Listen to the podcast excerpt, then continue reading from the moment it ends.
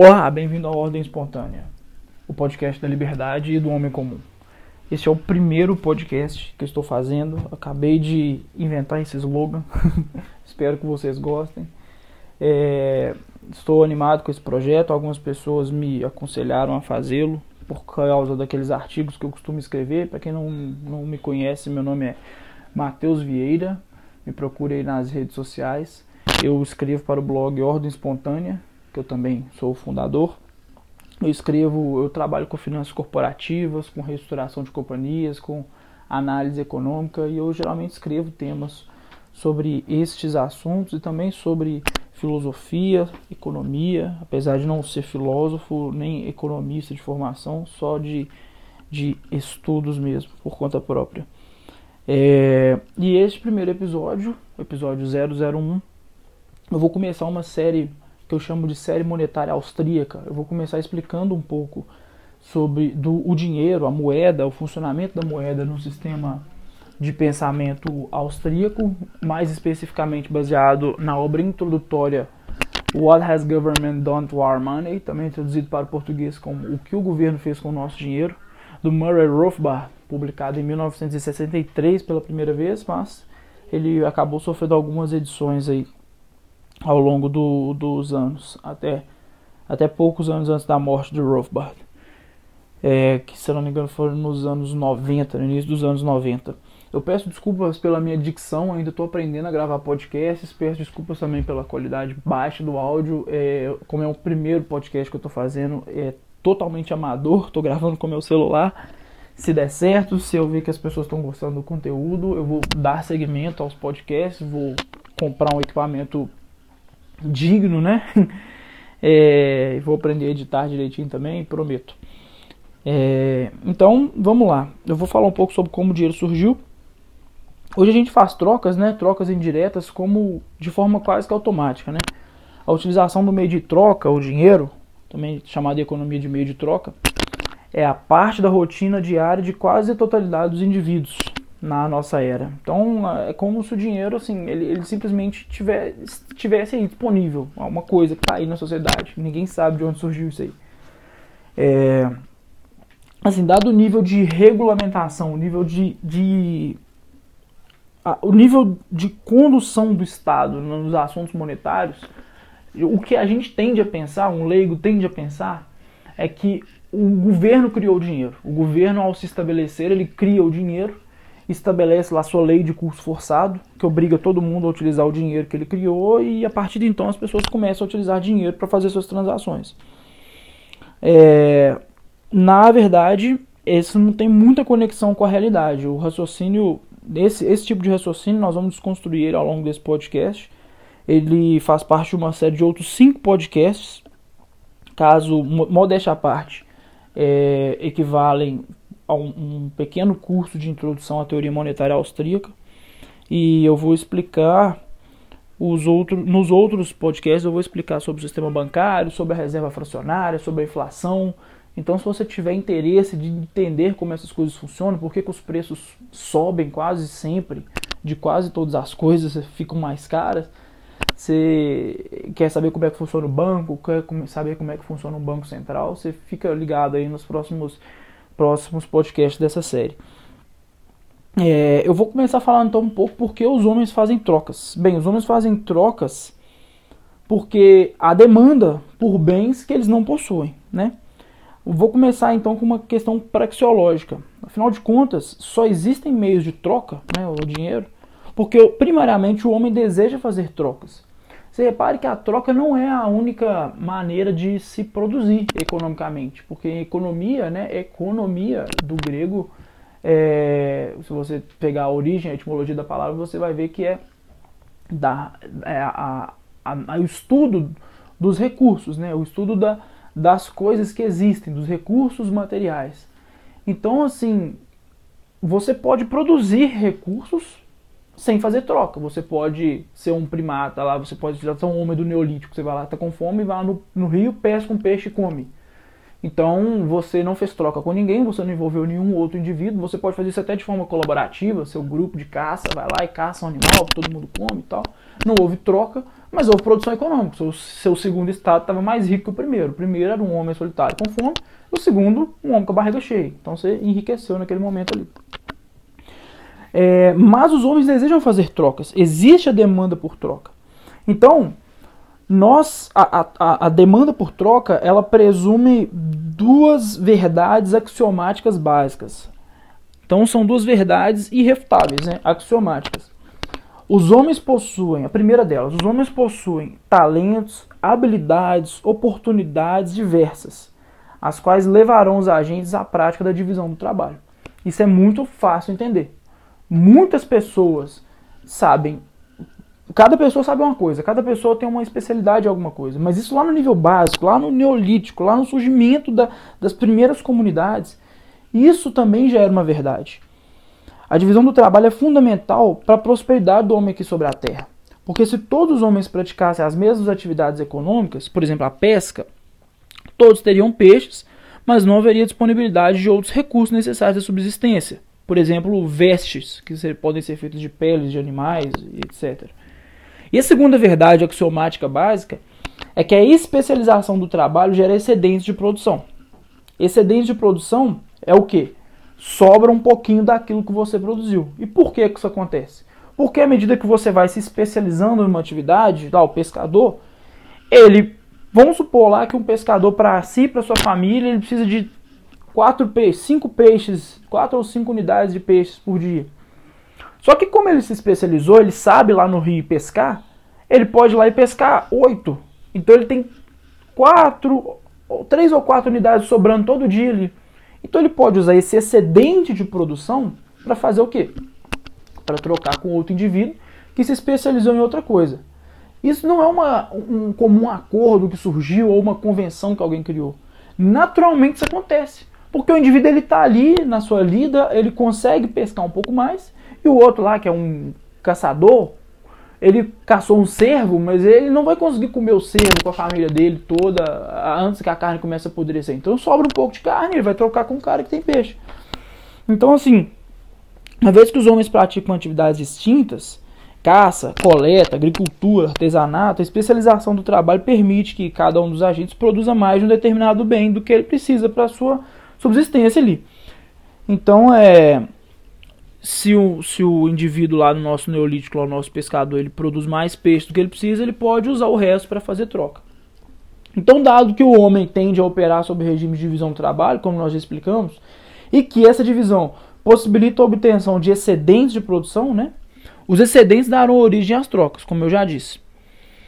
E o processo pelo qual cada agente econômico pode gozar dos frutos da especialização do trabalho do outro é esse processo de trocas voluntárias.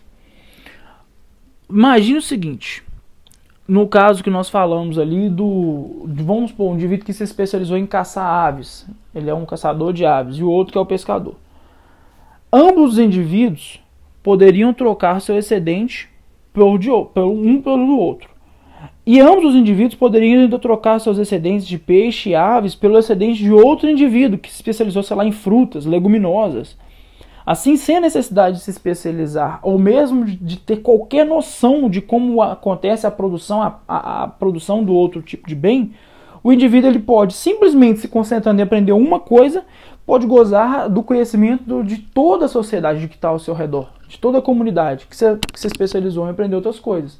Isso é riqueza, porque quando você vai aprender uma coisa nova, aprender a produzir uma coisa nova, isso requer a renúncia de um consumo presente. Então o indivíduo que pesca, para ele aprender a caçar aves, ele tem que deixar de pescar. Então se ele deixa de pescar, a qualidade de vida dele cai, porque ele vai ter menos recursos até que ele aprenda a caçar aves. Né, no, no, lá no, no, início da comunidade, no Neolítico lá, isso poderia ser a fronteira entre a vida e a morte, né, de fome mesmo.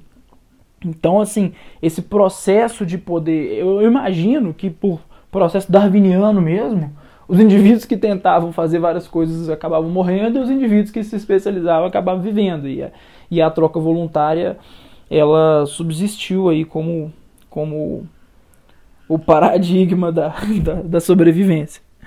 É, eu posso falar isso de forma mais ou menos dedutiva.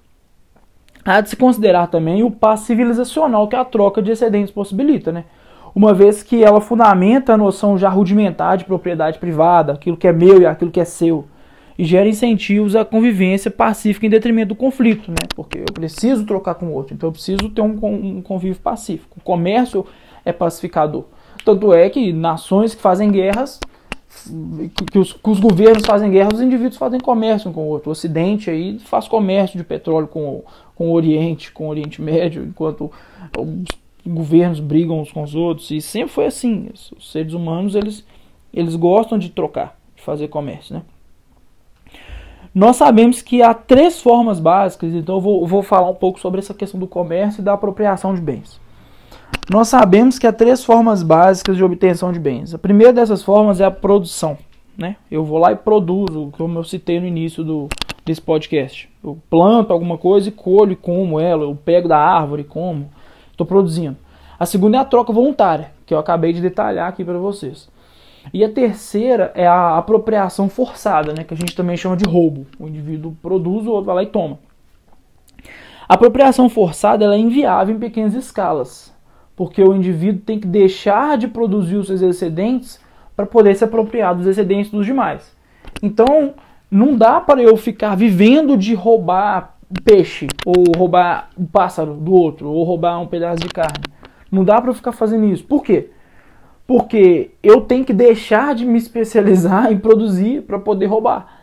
Então, se você se especializa, o indivíduo que se especializa em roubo, ele vai ser excluído da sociedade, da comunidade e vai morrer na natureza nele. Porque a exclusão, hoje em dia é muito fácil você ficar trancado num apartamento recebendo comida pelo iFood e não conhecer os seus vizinhos.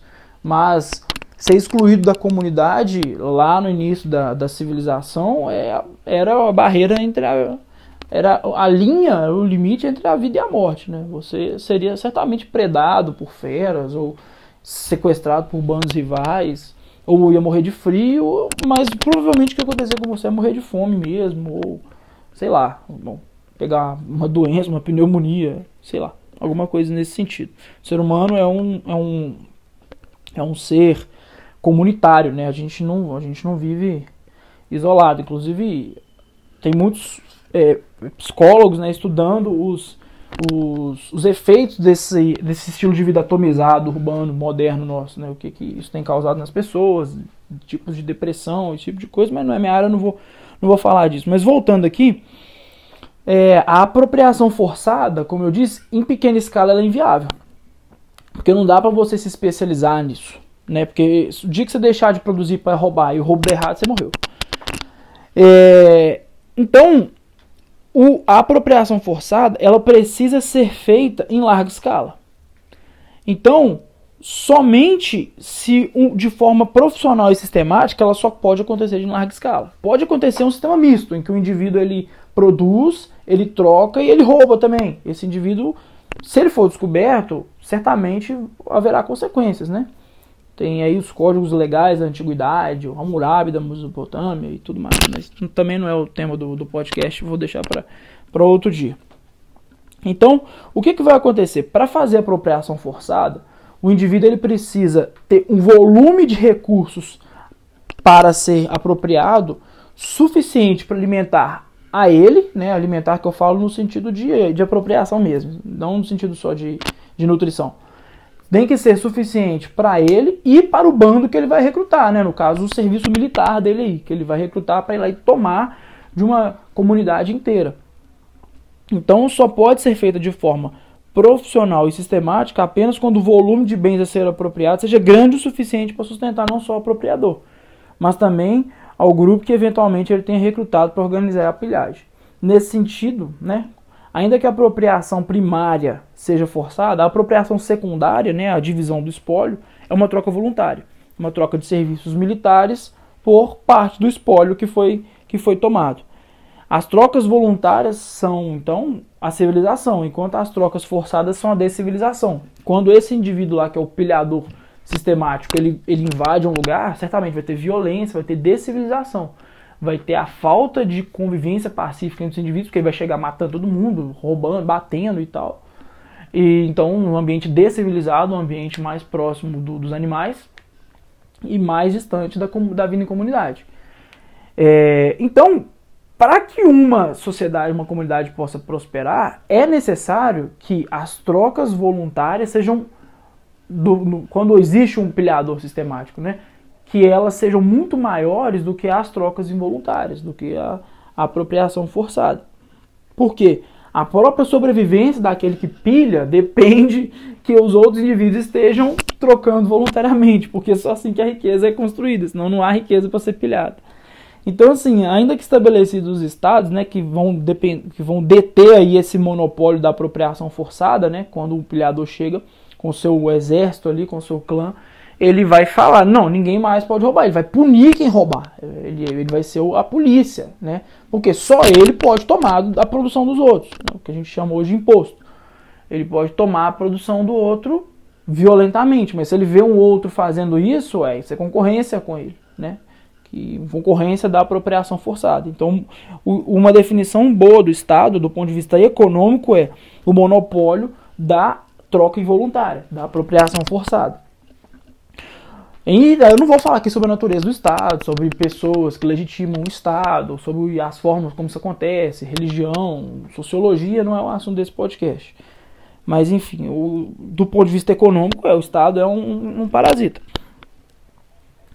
É, e aí, para que o parasita possa sobreviver, a, a, a, maior parte das trocas tem que ser, tem que ser involuntária, tem que ser voluntária, né? Então, assim, essa ideia do homo econômicos, né, o indivíduo que faz trocas racionais, ela não é muito velha, não. A concepção dela é do, de, data aí do surgimento da economia clássica. E pode-se dizer que Smith, Hume, Ricardo adotaram essa concepção por métodos puramente dedutivos, não por métodos é, não pelo método científico, né, falseável. Assim, mais recentemente, uns, alguns economistas positivistas, né, certamente com viés marxista, passaram a questionar essa teoria.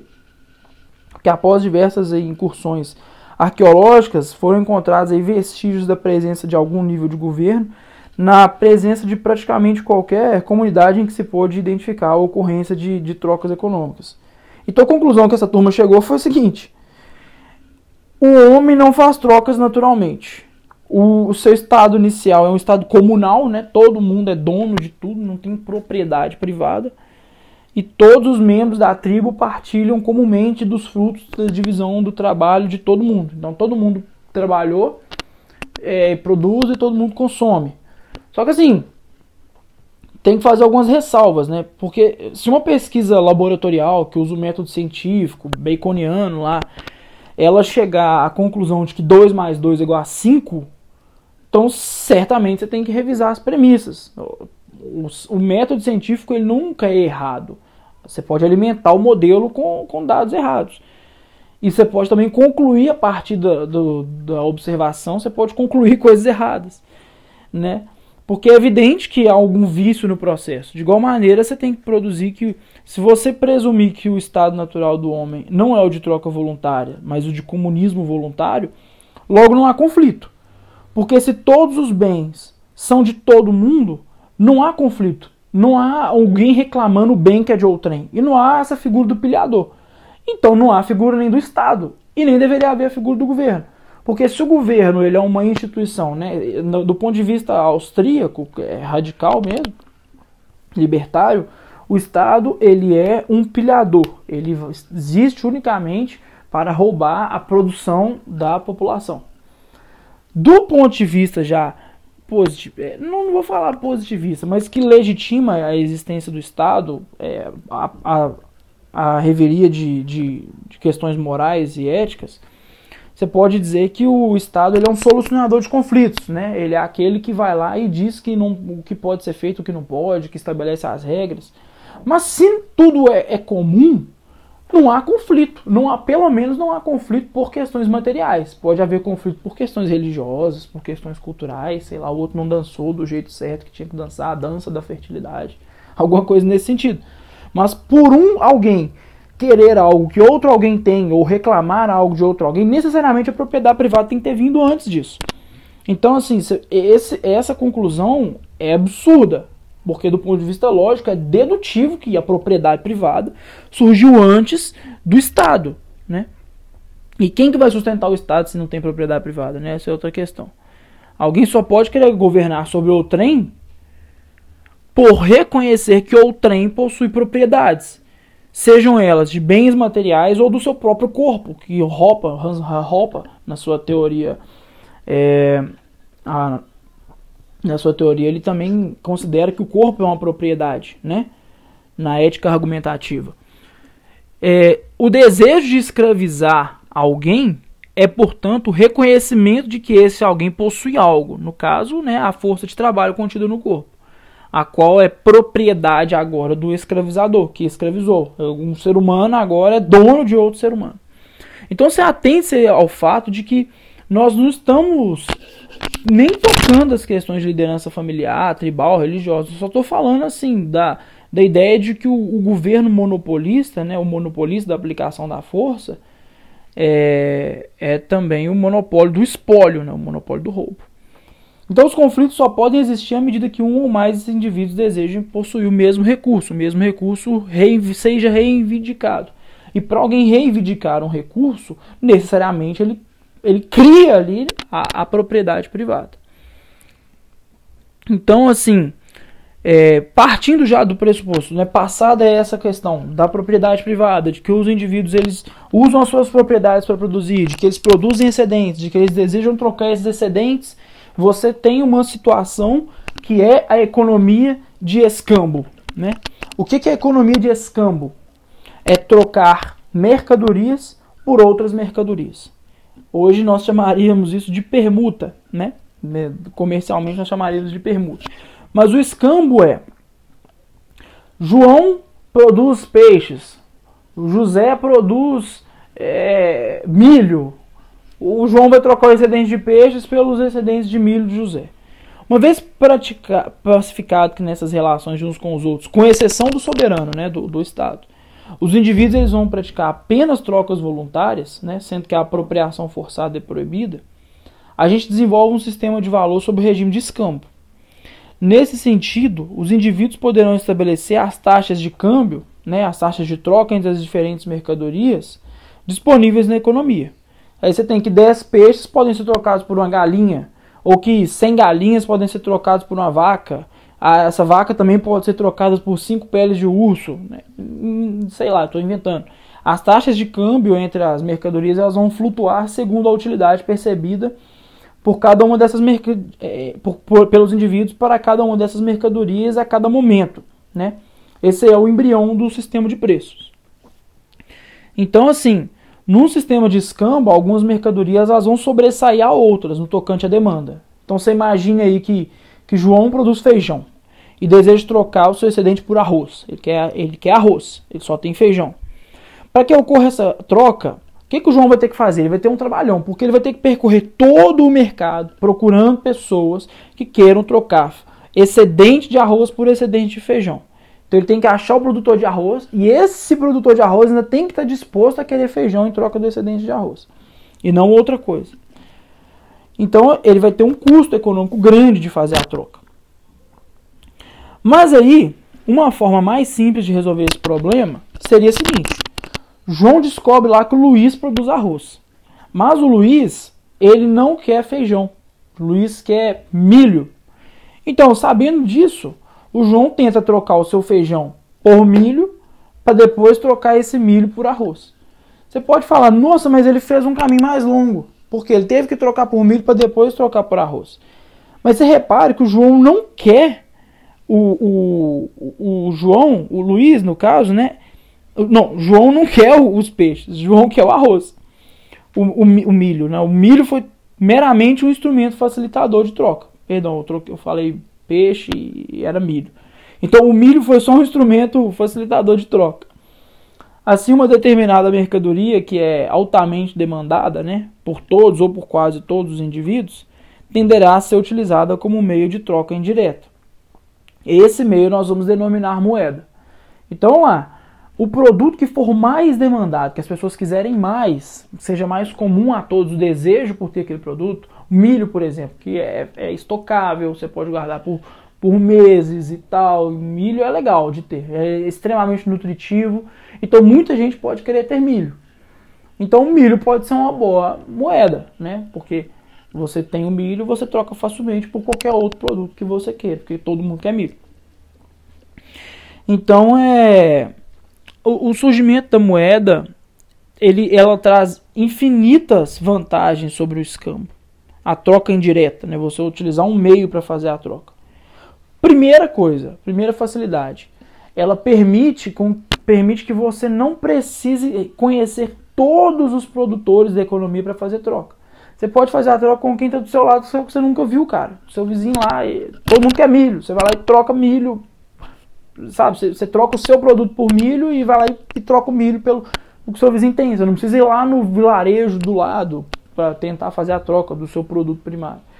A segunda vantagem, que para mim é, é a maior de todas, é a seguinte: não, numa sociedade como moeda, você tem estabelecido o sistema de preços. Você não tem mais taxas de câmbio entre as diferentes mercadorias. Você tem agora preços matematicamente estabelecidos. E eu não estou falando de, de matemática é, como a que a gente conhece hoje, os geometria euclidiana, aritmética, essas coisas, não. Estou falando de unidades de conta mesmo. Você tem lá um saco de milho. Um, um saco de milho vale o quê? Vale XYZ mercadorias. Só que o preço de todas as coisas vão passar a ser dadas em sacos de milho. Então, ao invés de uma galinha, 100 galinhas por uma vaca, você vai ter o preço das galinhas em sacos de milho, você vai ter os preços das vacas em saco de milho. Então as trocas vão começar a ser muito racionais, porque fica fácil, se tudo é dado em saco de milho, fica fácil para os indivíduos perceberem as trocas que os outros indivíduos estão fazendo. Então os preços eles vão começar a se normalizar. E também você vai começar a entender mais os fenômenos de oferta e de demanda, de alteração. E essa possibilidade do sistema de preços, que é informar para a sociedade o que está faltando, o que está sobrando, coisas que estão faltando começam a ter os preços aumentados e coisas que estão sobrando começam a ter os preços diminuídos, é a grande sacada do sistema, que, que não foi criado, ele é espontâneo, por isso que o meu blog, o podcast é uma ordem espontânea. Isso surgiu, sei lá, Deus criou. É, é assim, ninguém inventou isso. Demanda e oferta é uma lei natural não foi inventada, ninguém disse isso. Ah, produtos e serviços são escassos. E a melhor maneira de resolver os problemas de escassez é produzindo mais daquilo que as pessoas estão querendo mais. E a única forma de passar essa informação corretamente é o preço. Não existe outra maneira. Tem um, um modo burocrático. Então eu vou fazer um, um, uma série de podcasts aí, de artigos sobre o Bureaucracy, aquele livro do Mises que detalha isso isso aí, o modo de produção burocrático, mas ele é, é extremamente ineficiente, porque ele não, não, não cria o que as pessoas estão querendo, mas sim o que o criador está querendo criar. Então, assim, não, não adianta você, você achar que canta muito bem e querer que todo mundo pague para ver seu show se você realmente canta muito mal. Você tem que cantar bem para as pessoas quererem pagar. Então, o preço de alguém ouvir você cantando hoje é zero. Porque você é horrível, você cantando. Mas se você for muito bom cantando e for bonito e etc, etc, pode ser que alguém pague. Então, preço é, preço é legal. Isso é importante de ser dito. Então, moeda permite que o cálculo econômico seja racionalizado com muito mais eficiência. Né? O indivíduo só faz trocas ao perceber maior valor na mercadoria recebida do que naquela que ele está possuindo que ele possui atualmente. Né? Você tem lá o indivíduo lá que pescou oito peixes e precisa de cinco se o que o, o, fulaninho lá tá querendo trocar com ele, ele perceber que vale menos ou que vale a mesma coisa do que os três peixes adicionais, ele não vai trocar. Ele vai trocar só se o que ele receber valer mais para ele, for aumentar a qualidade de vida dele. E o outro indivíduo lá que está trocando é a mesma coisa. Ele só vai fazer a troca para receber os três peixes se ele perceber que os três peixes vão aumentar a qualidade de vida. Então os dois saem ganhando da transação. Isso é que é maravilhoso. Os dois saem ganhando. Todo, todo dia que você compra, você pode achar ruim. Você pode chegar lá na padaria e falar assim: Meu Deus, que horror, o pão tá 35 reais o quilo. Mas se ainda assim você decidiu comprar, é porque você viu mais valor no pão do que no seu dinheiro que estava com você. Porque se você não visse, você preferiria a sua situação de ficar com fome um pouco mais e não comer pão de manhã do que do que dar o seu dinheiro. Então, por mais que você reclame de dos preços das coisas, é, você precisa reconhecer que você só trocou porque você achou que era vantajoso. Você deu mais valor àquele pãozinho lá quentinho de manhã a 35 reais o quilo do que ao dinheiro que estava no seu bolso. Então é o, uma citação que eu vou fazer aqui do, do, do Rothbard é que ele diz o seguinte: ao longo da história, diferentes bens foram utilizados como meio de troca. Tabaco na Virgínia colonial, açúcar nas Índias Ocidentais, sal na Etiópia, na época abissínia, gado na Grécia Antiga, pregos na Escócia, cobre no Antigo Egito, além de grãos, rosários, chá, conchas e anzóis.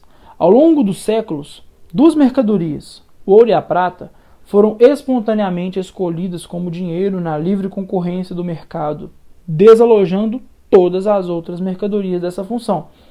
Tanto o ouro quanto a prata são altamente comerciáveis, são muito demandados como ornamento e se sobressaem em todas as outras qualidades necessárias. Em épocas recentes, a prata, por ser relativamente mais abundante que o ouro, se mostrou mais útil para trocas de menor valor, ao passo que o ouro foi mais utilizado para transações de maior valor.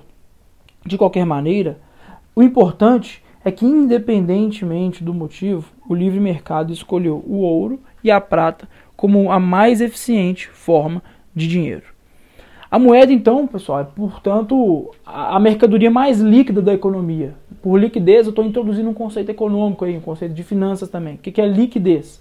Liquidez é a facilidade de transacionar. Então, é, é mais fácil você trocar, é, por exemplo, um, um carro né? Mais fácil vender um carro do que vender um navio. É provavelmente mais fácil, né? Muito mais fácil. Então o carro ele é mais líquido que o navio, ele é mais cambiável. E o produto mais cambiável da economia é o dinheiro. É, você pode ir lá e trocar dinheiro por qualquer coisa que você quiser praticamente. Então o dinheiro é, ele vai ser representado pela mercadoria mais líquida da economia, né? pela mercadoria mais demandada de todas.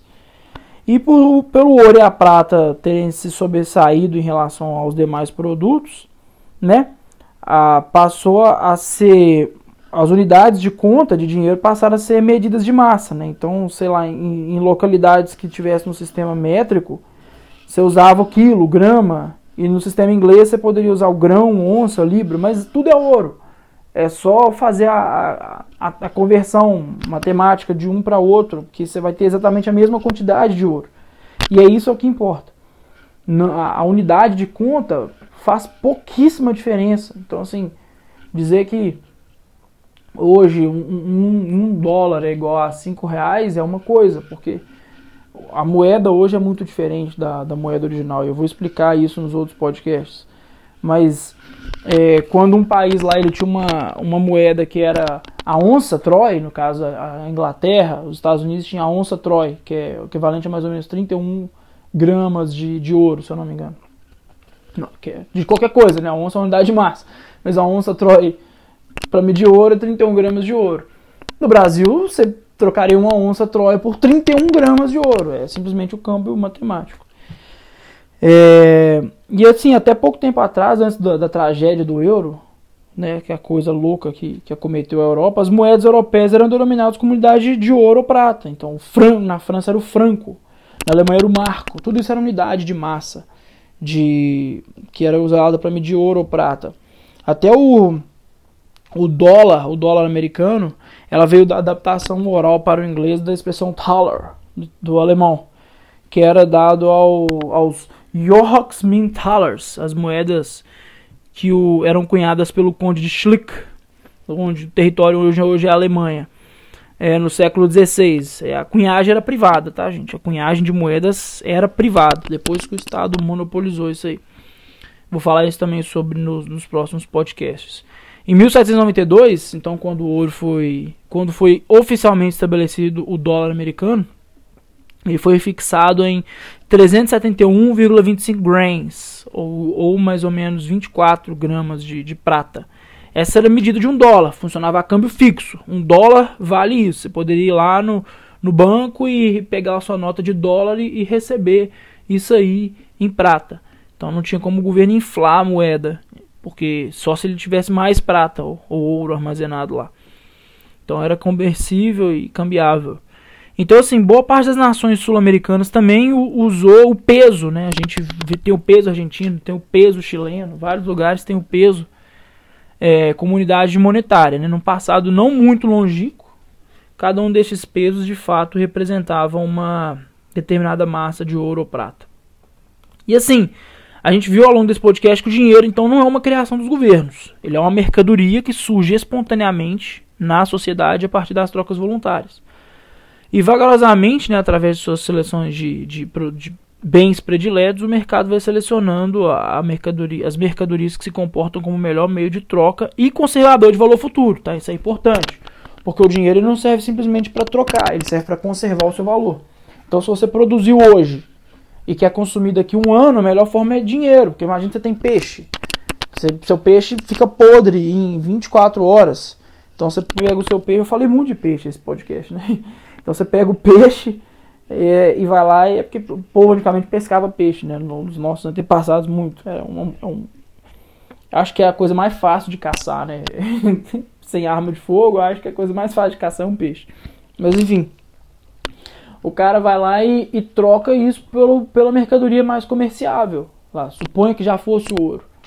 Ele pega e guarda o ouro. O ouro dura para sempre. Então ele está conservando o valor do trabalho dele para consumir no futuro.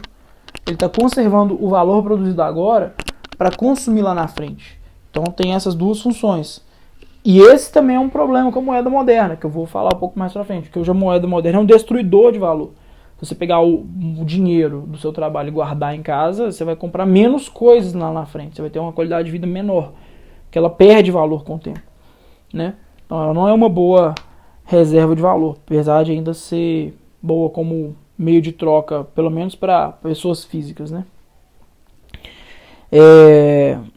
Então, assim, nós vimos que o ouro e a prata foram eleitos como os materiais mais adequados para esse uso monetário. Tanto é que nos registros históricos, né, a gente vê que milhares de anos antes de Cristo é, já se usava ouro e prata e até hoje são coisas mais valiosas. Só para vocês terem uma noção, quem não, não acompanha o mercado financeiro, quando houve o fim da conversibilidade, Bretton Woods em 1971, o, o, a onça Troy estava, se eu não me engano, a 35 dólares. Essa semana que eu estou gravando aí, no dia é, 17 de, de abril de 2020, nós estamos vivendo o crash aí do coronavírus, a onça Troy está em torno de 1.700 dólares. Então vocês veem aí o pouquinho que, que, que perdeu o valor, o dólar, em função do ouro, né?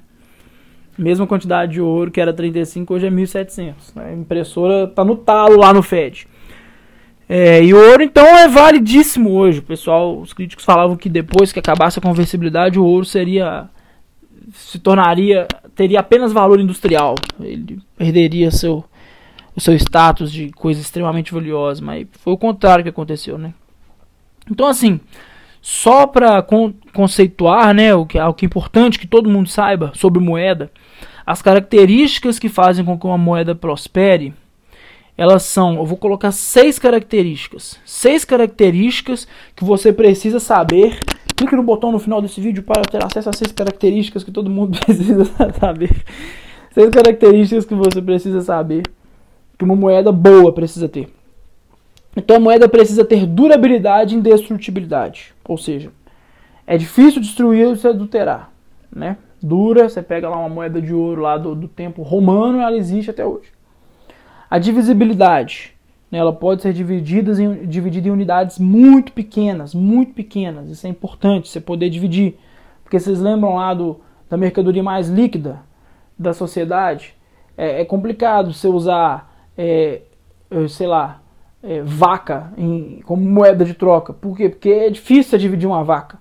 Né? E se você dividir, você vai ter o outro problema, que é, que é a outra característica da moeda, terceira que eu vou falar, que é a fungibilidade. Ou seja, as unidades têm que ser conversíveis entre si, têm que ser perfeitamente iguais. Então, um quilo de ouro aqui no Brasil é exatamente igual a um quilo de ouro na Suíça, que é igual a um quilo de ouro na Lua. Se você pegar uma vaca e dividir, não. Um pedaço é pata, um pedaço é cabeça, um pedaço é picanha, um pedaço é, é fraldinha. Então não, não dá, tem que ser exatamente igual. E até mesmo outras coisas, por exemplo, como grãos, o milho, cada grãozinho é diferente um do outro. Ó. O olho pode ser pare parecido, mas quando você vai analisar microscopicamente, você vai saber que o, cada grãozinho lá de milho é diferente um do outro. Então, pode ter sido útil para o meu rudimentar lá atrás, mas hoje não é tão útil mais, né? Porque você tem o ouro. É, então você tem essa questão que é, a, que é a fungibilidade. A outra questão que você tem é a portabilidade. Então é fácil transportar grandes valores em pequenas quantidades de moeda. Então Jesus foi traído por Judas por 30 moedas de prata. 30 moedas de prata custaram a traição de Jesus por Judas. Então assim, você tem pode transportar grandes valores em pequenas quantidades. Você pode comprar um navio com umas poucas barras de ouro. E isso é muito legal, muito bom. E, claro, né, a, o reconhecimento, todos os agentes do mercado têm que reconhecer né, a, a, a moeda verdadeira e a moeda falsa. Então é fácil, é relativamente fácil né, reconhecer, por exemplo, um quilo, uma barra de um quilo de ouro 18 e uma barra de um quilo de ouro 24. O ouro 18, para quem não sabe, ele é uma liga, né? Ele é só 75% ouro e tem 25% de outros metais. Geralmente usa-se cobre, não sei se usa estanho também. Mas assim, quando você liga o ouro, faz uma liga, você vai alterar a densidade daquela liga, ela é diferente do ouro puro, o volume, né? Porque densidade é massa ou volume, né? Então o volume se altera. Então você vai saber que uma moeda de, de, um, de um, uma moeda de dimensões x, y, z de ouro puro e uma moeda das mesmas dimensões de y, x, y, z de ouro 18, o peso delas é diferente. Né? É, é, relativamente fácil reconhecer isso. Basta ter uma balança e se o peso das duas coisas for, for exatamente igual, basta medir o volume delas para ver que uma é diferente da outra. Então é, é relativamente fácil é, reconhecer. E tem outras coisas também, tem gente que morde, tem gente que passa no máquina de raio-x, é, tem uma série de coisas que você pode fazer é, para medir. E a última, né, e mais importante de todas, que é a escassez. Não pode ser criado facilmente. Ouro pode ser criado como uma supernova, né? Então é, é, é complicado pensar nesses tempos de Modern Monetary Theory ou MMT, que se defende o governo possa criar infinitamente dinheiro no seu sistema eletrônico lá e sair distribuindo nas contas dos bancos para poder rodar a economia. É, é, bizarro pensar isso, porque a, a, moeda, a principal característica dela é ser escassa, é, ser, é difícil de obter. Minerar custa, né? Custa abrir uma mina e arrancar ouro lá do fundo. E hoje não, hoje basta que o presidente do Banco Central digite uma senha lá e crie trilhões de dólares imediatamente. É, e as consequências disso são catastróficas, né? Então, pessoal, é, nos próximos artigos nós vamos ver as, as características do comércio via trocas indiretas, o fenômeno da inflação monetária, o surgimento dos bancos e posteriormente vou falar também sobre o Banco Central e os efeitos da interferência do governo na moeda. Eu espero que esse podcast tenha sido útil para quem queria saber como o dinheiro surgiu, qual é o papel do dinheiro na sociedade humana, como que funciona a, a emissão monetária, né, a primária, né, a emissão monetária real, não a emissão monetária de bancos centrais, que eu vou falar nos próximos podcasts como é que funciona. E eu espero que tenha sido útil, me dê um feedback, eu vá lá no site ordemespontânea.com.br, é, vai estar tá lá o link para esse podcast também. Compartilhe com alguém que você acha que, que esse conteúdo pode ser relevante para ela. E me adicione nas redes sociais, eu vou estar tá divulgando lá o Matheus Vieira, só procurar Matheus Vieira nas redes sociais. Eu vou estar tá divulgando os próximos, os próximos podcasts para vocês ouvirem. E, e é isso. Muito obrigado e até a próxima. Valeu!